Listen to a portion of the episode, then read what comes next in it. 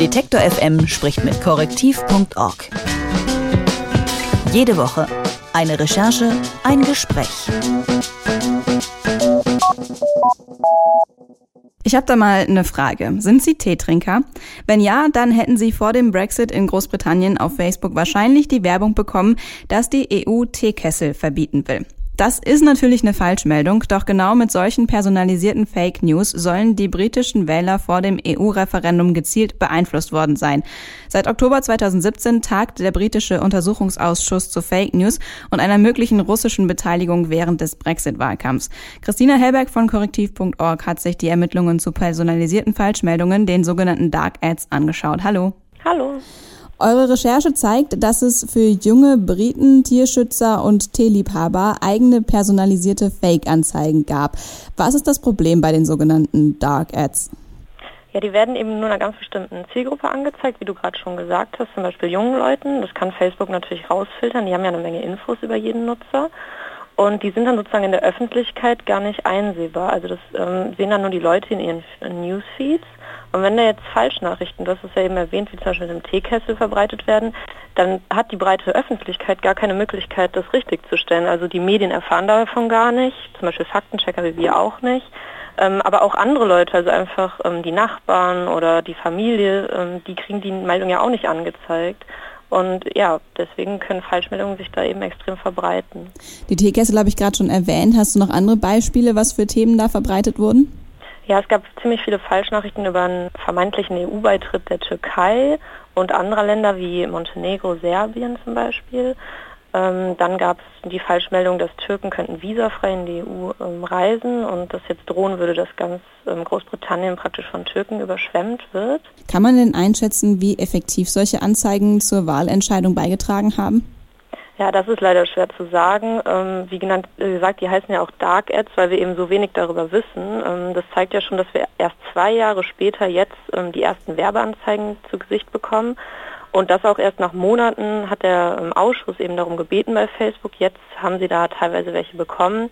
Aber genau, um da genaue Aussagen zu treffen, fehlen uns einfach viele Informationen. Im Zusammenhang mit dem Brexit-Referendum wird auch von einer russischen Einmischung gesprochen. Kamen diese Dark Ads also aus Russland? Ja, das ist die große Frage. Der Ausschuss ähm, hat bisher halt nur einen Zwischenbericht veröffentlicht. Das heißt, um ähm, wirkliche Aussagen zu treffen, muss man da den Herbst abwarten. Dann veröffentlichen die nämlich ihren Abschlussbericht und schließen ihre Ermittlungen ab. Ähm, ganz klar ist aber, dass es Treffen mit russischen Vertretern gab und dass auch teilweise die ähm, Anzeigen, das äh, war ja auch in den USA bei dem Aus Untersuchungsausschuss so, dass die teilweise aus Russland bezahlt wurden. Wie hat Facebook jetzt in diesem Fall darauf reagiert, dass gezielte Beeinflussung auf der eigenen Plattform geschaltet wurde? Also wir haben in ähm, Deutschland bei Facebook nachgefragt. Die haben Ende Juni verkündet, dass sie mehr Transparenz bei Werbeanzeigen erreichen wollen. Jetzt in Deutschland ist es zurzeit so neuerdings, dass wenn du auf eine Seite gehst, dann gibt es so einen Reiter ähm, Infos und Werbung, da kann man draufklicken und dann siehst du, was für Werbung die Seite geschaltet hat. Also wir haben das mal ausprobiert, zum Beispiel die Partei Die Linke hat gerade ein paar Werbeanzeigen geschaltet, die kann man dann einsehen. Facebook sagt, das trägt eben zur Transparenz bei. Das Problem dabei ist aber, ich müsste ja jetzt bei Facebook jede Seite einzeln eingeben, um dann die Werbeanzeigen zu sehen. Das heißt, dafür müsste ich erstmal wissen, wer gezielt Falschmeldungen verbreitet. Das kann ich mir bei manchen Seiten schon vorstellen, aber ich kenne natürlich nicht alle im ganzen Internet. Deswegen ist das im Endeffekt kein wirklicher Schritt hin zu mehr Transparenz. Welchen Schritt müsste Facebook denn noch gehen, um gezielter Beeinflussung vorzubeugen? Also in den USA sind sie zum Beispiel den Schritt gegangen, dass sie ein Archiv eingerichtet haben. Ähm, da werden seit Mai die ähm, politische Werbe Werbeanzeigen archiviert für sieben Jahre und sind dann eben, ähm, also man kann das Archiv durchsuchen mit bestimmten Besuchbegriffen. Das ist auf jeden Fall schon mal transparenter, als wenn ich jede Seite einzeln aufrufen muss. Für Deutschland ähm, ist das angeblich geplant, sagt Facebook, einen genauen Zeitraum wollen sie dafür aber nicht nennen. In Bayern sind ja im Oktober Landtagswahlen. Siehst du da auch Probleme mit äh, gezielter Falschwerbung ähm, auf Facebook? Ähm, das Risiko gibt es auf jeden Fall. Ähm, wie genau, das müssen wir natürlich abwarten. Wir haben auch bei Facebook gefragt, ob es möglicherweise so ein Archiv oder die ähm, Kennzeichnung von politischer Werbung schon vor den Wahlen geben könnte. Sie haben gesagt, ja, Sie sehen die äh, Wahlen in Bayern am Horizont. Das ist ziemlich schwammig formuliert.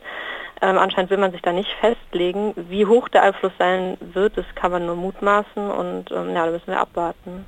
Personalisierte Fake News, sogenannte Dark Ads, wurden während des Brexit-Wahlkampfs auf Facebook geschaltet. Ob es sich dabei um eine russische Beeinflussung handelt und was das für die bayerische Landtagswahl bedeutet, darüber habe ich mit Christina Hellberg gesprochen. Sie ist Redakteurin bei der Rechercheplattform korrektiv.org. Vielen Dank für das Gespräch. Gerne.